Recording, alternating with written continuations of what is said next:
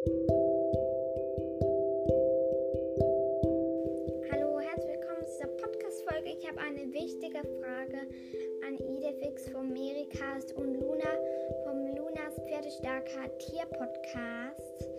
Und zwar will ich einen zweiten Podcast machen, aber man muss ja die E-Mail dafür bestätigen, aber das klappt irgendwie nicht.